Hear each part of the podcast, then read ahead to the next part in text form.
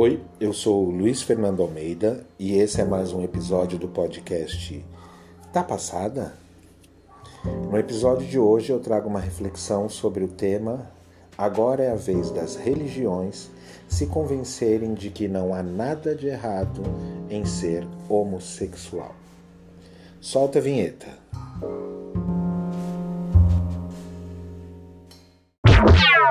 A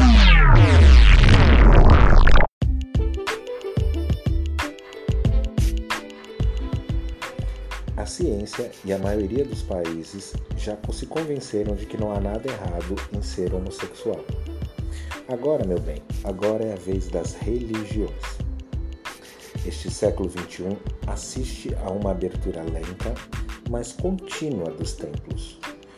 O Papa já pediu o acolhimento dos gays nas igrejas católicas. Denominações como presbiterianas e metodistas celebram casamentos gays. Igrejas anglicanas e luteranas ordenam bispos com esse tipo de orientação.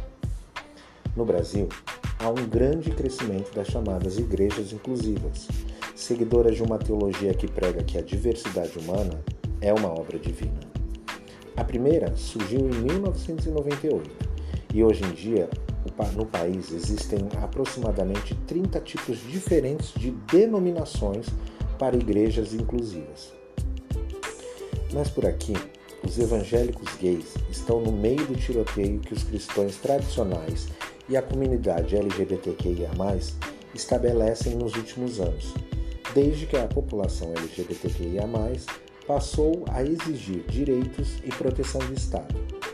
Mesmo criticado pelas duas trincheiras, eles mostram que é possível uma comunhão entre fé e afeto. A homossexualidade é um problema tão difícil de ser tratado, tratado atualmente dentro da comunidade cristã que tudo que for dito será severamente criticado. A teologia inclusiva se apresenta como uma única forma com, como os gays podem ter uma vida religiosa plena, mas até internamente essas igrejas sofrem dilemas são santuários de gueto ou de transição. Esses templos recebem também heterossexuais, mas ali eles são minoria. Por outro lado, as grandes religiões estão adotando estratégias para não perder esses adeptos. Sobre esse assunto, o historiador Leandro Camal, especialista em religiões, dá uma pista. O futuro dessas igrejas dependerá das oscilações do mercado da fé, mas igrejas raramente fecham. A longevidade, a longevidade do primeiro local de culto gay é prova disso. A Igreja da Comunidade Metropolitana surgiu em 1968 em Los Angeles, nos Estados Unidos, um ano antes do primeiro protesto LGBT do mundo que aconteceu em Nova York para reclamar da violência policial em bares, em bares gays. Hoje em dia, essa igreja tem 43 mil integrantes com 222 congregações em 37 países, inclusive no Brasil. A expansão não foi fácil. Fora as ameaças de morte e as agressões físicas aos fiéis, em todo o mundo, 21 igrejas da denominação foram incendiadas e destruídas. Não por nada no Brasil, a maioria das igrejas inclusivas fica protegida em sobrelojas, galerias ou dentro de edifícios há sempre o temor da violência dos intolerantes. Agora vamos falar um pouco sobre as religiões e a homossexualidade. Vamos falar um pouquinho como cada uma das maiores crenças do mundo e do Brasil tratam a questão. Catolicismo. Durante a Inquisição, os homossexuais eram queimados vivos, apesar de serem conhecidos no período muitos papas com parceiros sexuais. A questão voltou à tona no início do século XXI, com denúncias de clérigos abusando sexualmente de meninos e adolescentes em todo o mundo.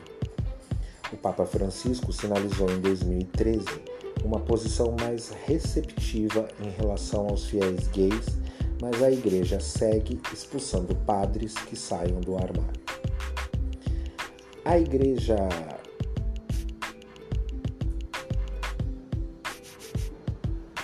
Protestante inicialmente seguiu a tradição católica de condenar, mas como um de seus princípios é o direito à livre interpretação da Bíblia, deu margem ao surgimento da teologia inclusiva nos anos de 1960. Os primeiros países a legalizarem o casamento gay foram Dinamarca e Holanda na maioria de maioria protestante.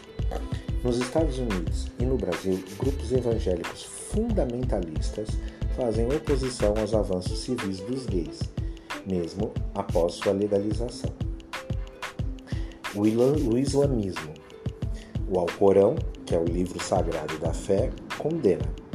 Nos países de maioria muçulmana, a homossexualidade é criminalizada, exceção apenas na Bósnia. Em sete deles, a pena de morte: Catar, Irã, Mauritânia, Arábia Saudita, Sudão, Emirados Árabes e Iêmen. Surgiram grupos formados por imigrantes islâmicos nos Estados Unidos e Reino Unido que defendiam os devotos gays, mas logo receberam ameaça de morte dos setores fundamentalistas. Os judeus, os ortodoxos e os conservadores consideram a homossexualidade uma abominação, baseado em trechos do Levítico, o mesmo livro citado por cristãos tradicionais. Já os judeus progressistas acham a prática aceitável, aceitável e permitem desde 2007 que homossexuais se tornem rabinos. Setores reformistas celebram também casamentos gays. Em Israel, as paradas do orgulho LGBTQIA+, costumam ser hostilizadas pelos ultra-ortodoxos. O Espiritismo como um espírito humano não tem sexo e pode ter várias encarnações, pode-se habitar um corpo de homem ou de mulher e amar pessoas do mesmo gênero. Não existe uma posição oficial sobre homossexualidade no Espiritismo. A maioria dos doutrinadores prega que a questão mais importante é a promiscuidade, que tanto héteros como, os, como gays devem evitar. O julgamento é baseado na conduta moral e não na orientação sexual. Rituais afro-brasileiros. Marginalizados historicamente, os gays e as religiões de matiz, matriz africana convivem há muito tempo. Há divindades andrógenas ou de caráter bissexual. Sempre existiram homossexuais entre seus líderes religiosos são consideradas mais tolerantes que religi religiões monoteístas, mas algum, alguns pais de santos, pais de santo, proíbem comportamento homossexuais em seus terreiros. Há uma, uma associação entre a homossexualidade e possessão ritual. O budismo. Nenhum discurso de Buda fala em homossexualidade. Porém, essa fé ensina que qualquer tipo de atividade sexual é uma distração desnecessária. Os monges devem ser celibatários. No Oriente, um budismo tardio considera a homossexualidade uma má conduta para o leigo, assim como o adultério e o incesto, e atribui esse comportamento a um karma de vidas passadas. No Ocidente, o budismo é mais liberal, evitando julgar os gays.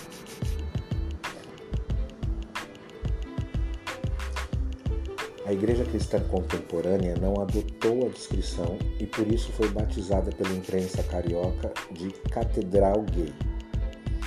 Inaugurada em 2015, ela ocupa uma esquina no bairro de Madureira, zona norte do Rio de Janeiro, onde antes existia um cinema e tem capacidade para 800 pessoas.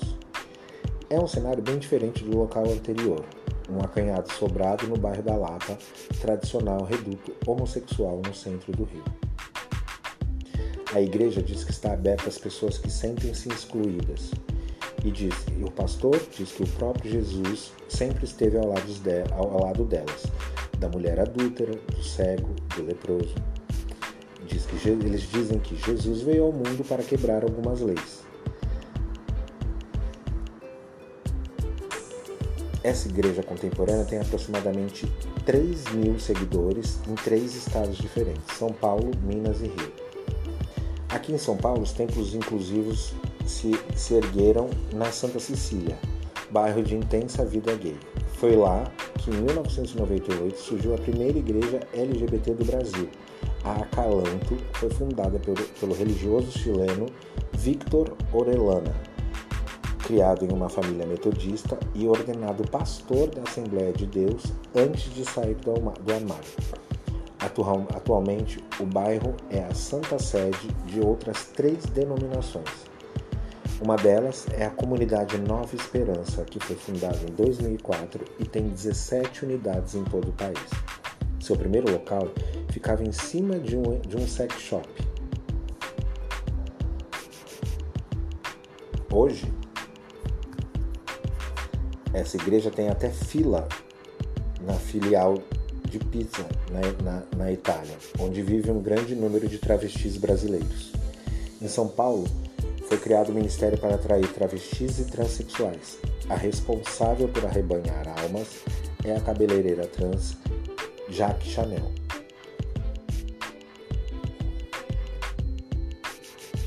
Simultaneamente ao crescimento das igrejas inclusivas nas crenças tradicionais, surgiram os programas para a chamada cura gay. Tem aquele caso do carioca Sérgio Viula, que é exemplar. Agora ele se define como um ex-gay, após uma infância com severa formação católica e experiências homossexuais na adolescência, ele virou evangélico aos 16. Ficou casado com uma amiga durante 14 anos.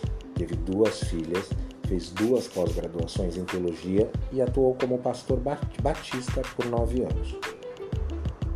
Viúla liderou por três anos o Moses, grupo que, que pretendia ajudar pessoas a deixarem práticas homossexuais. Esse grupo distribuía panfletos em paradas gays para atrair gays angustiados com sua orientação. Após esse tempo, ele abandonou o grupo, afirmando que o trabalho não funcionava, só causava neurose nas pessoas e se assumiu gay e, novamente e deixou a igreja.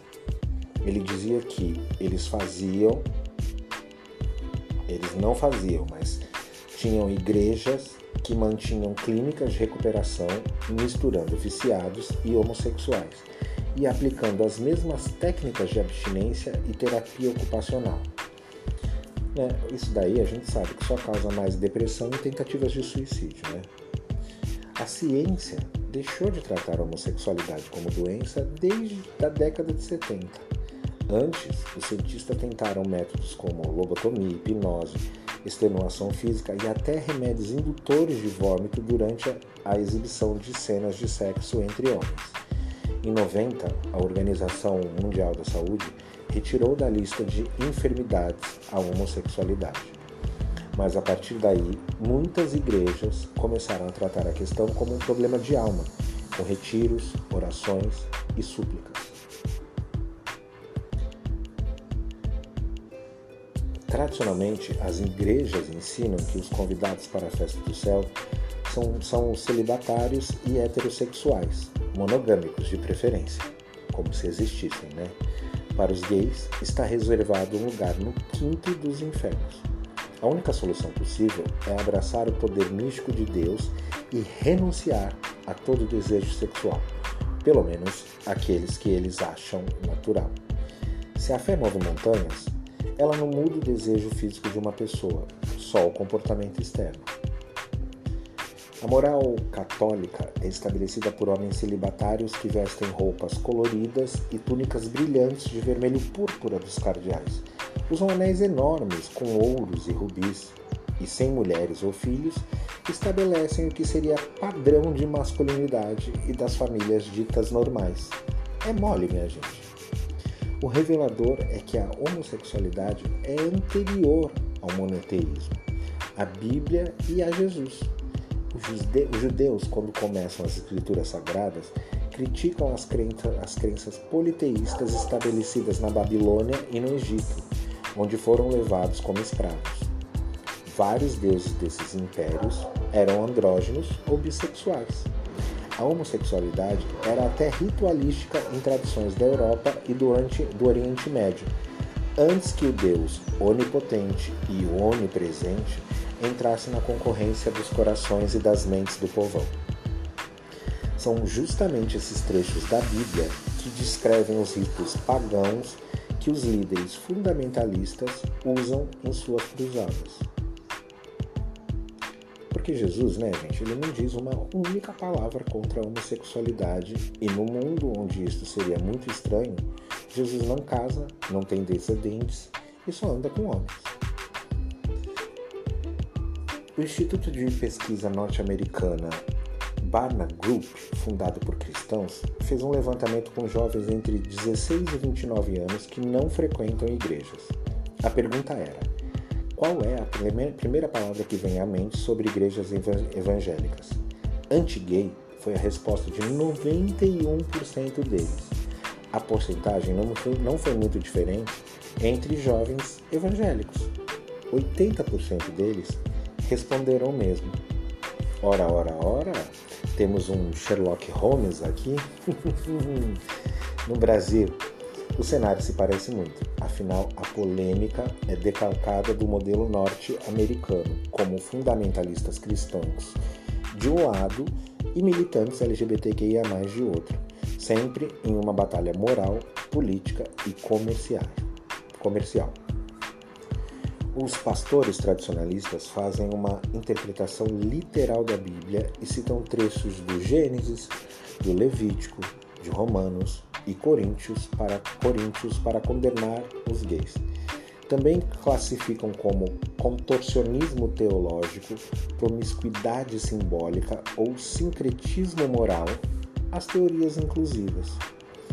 O que muda o discurso religioso são os avanços sociais. A igreja, ela sempre se vê obrigada a se adaptar ou ela morre. Os religiosos revisionistas criticam a leitura da Bíblia ao pé da letra e afirmam que as proibições devem ser contextualizadas. Afinal, algumas passagens foram escritas há mais de 3 mil anos. O Levítico, por exemplo, proíbe a homossexualidade junto à ingestão de carne de porco, ficar bêbado e ser médium. Os inclusivos, eles focam em trechos mais solidários da Bíblia, como o amai-vos uns aos outros, né? A leitura dele se aproxima da, teoria, da teologia. Opa, pu, pu, pu, a leitura deles se aproxima da teologia da libertação, que utiliza o evangelho como instrumento de justiça social, resgate da dignidade e da vivência em comunidade. A fé. A fé é a reação do homem diante do mistério, do inexplicável, e apesar de tão humana quanto a orientação de ser hétero, a homossexualidade não tem uma explicação única e infalível. Um conjunto de fatores genéticos, psicológicos e sociais influenciam, mas não há consenso sobre o qual é mais importante. A razão, porém, não interessa para a questão. O que importa é a pacificação e a reconciliação das almas.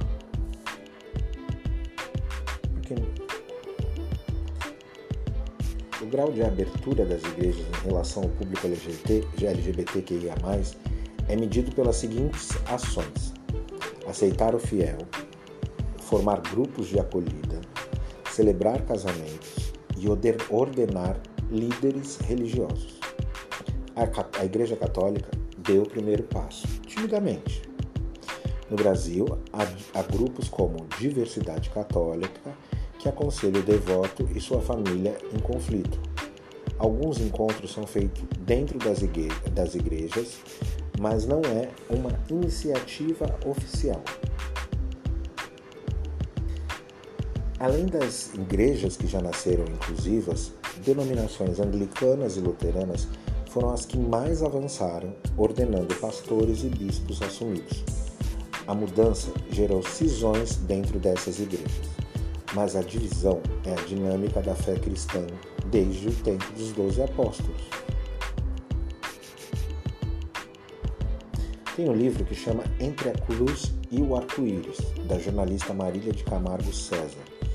Esse livro ele retrata o mais recente conflito dentro da religião, contando várias histórias tocantes de cristãos que lutaram contra a sua orientação sexual, com jejuns, orações e vida missionária mas que ao assumir a homoafetividade foram rejeitados e criticados por não ter se esforçado para mudar.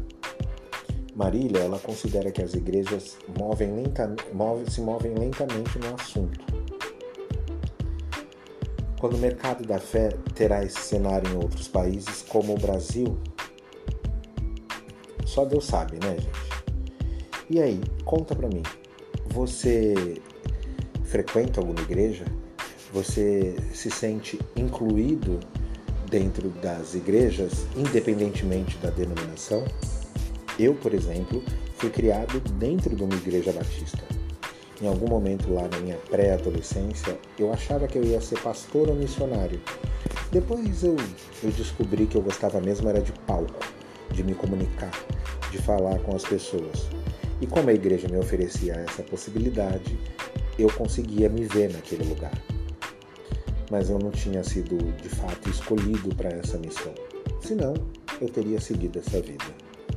Mas eu parei de frequentar a igreja ainda na adolescência, por volta dos 14, 15 anos de idade, quando eu comecei a sentir os olhares tortos e que a vida que eu estava buscando não fazia parte daquele modelo de vida que é obrigatório. Se eu não me enquadro naquele modelo, eu não posso fazer parte daquele grupo. É, minha família é muito evangélica, eu tenho primas bolsonaristas e extremamente preconceituosas, são racistas, xenófobas, é, são homofóbicas, e, mas são filhas de Deus.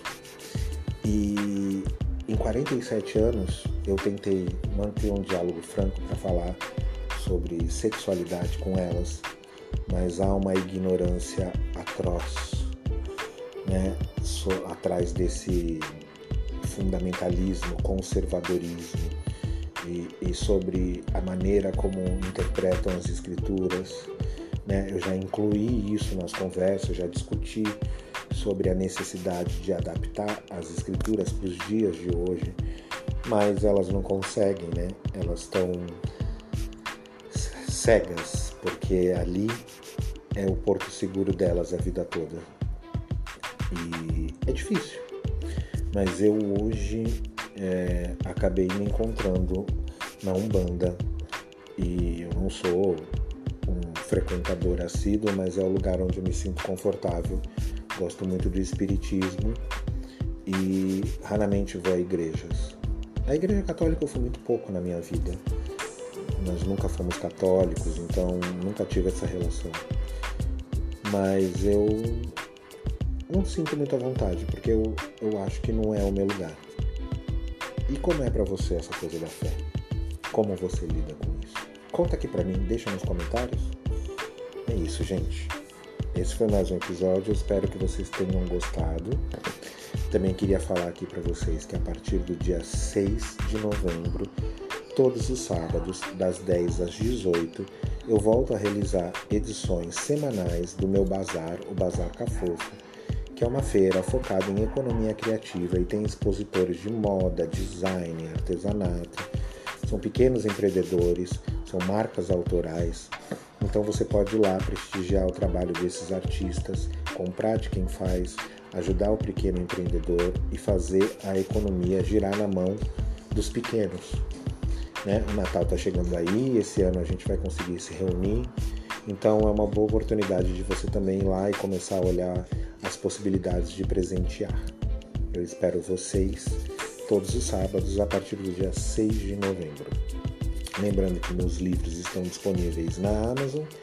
Não deixe a ansiedade destruir sua vida. Tem o meu livro novo de contos e crônicas que chama Notícias do Subterrâneo. E todos os links estão na bio do meu Instagram, que é @eu_luiz_fernando_almeida. Me segue lá, deixa seu like aqui, compartilha com o amiguinho, por favor. Faz isso chegar para mais gente, para que esse espaço possa, é, de fato, fomentar essas discussões. Quer participar do podcast como convidado? Me escreve no euluizfernandoalmeida.gmail.com e bora bater um papo aqui. É isso, gente. Valeu, beijo, até semana que vem. Tchau, tchau.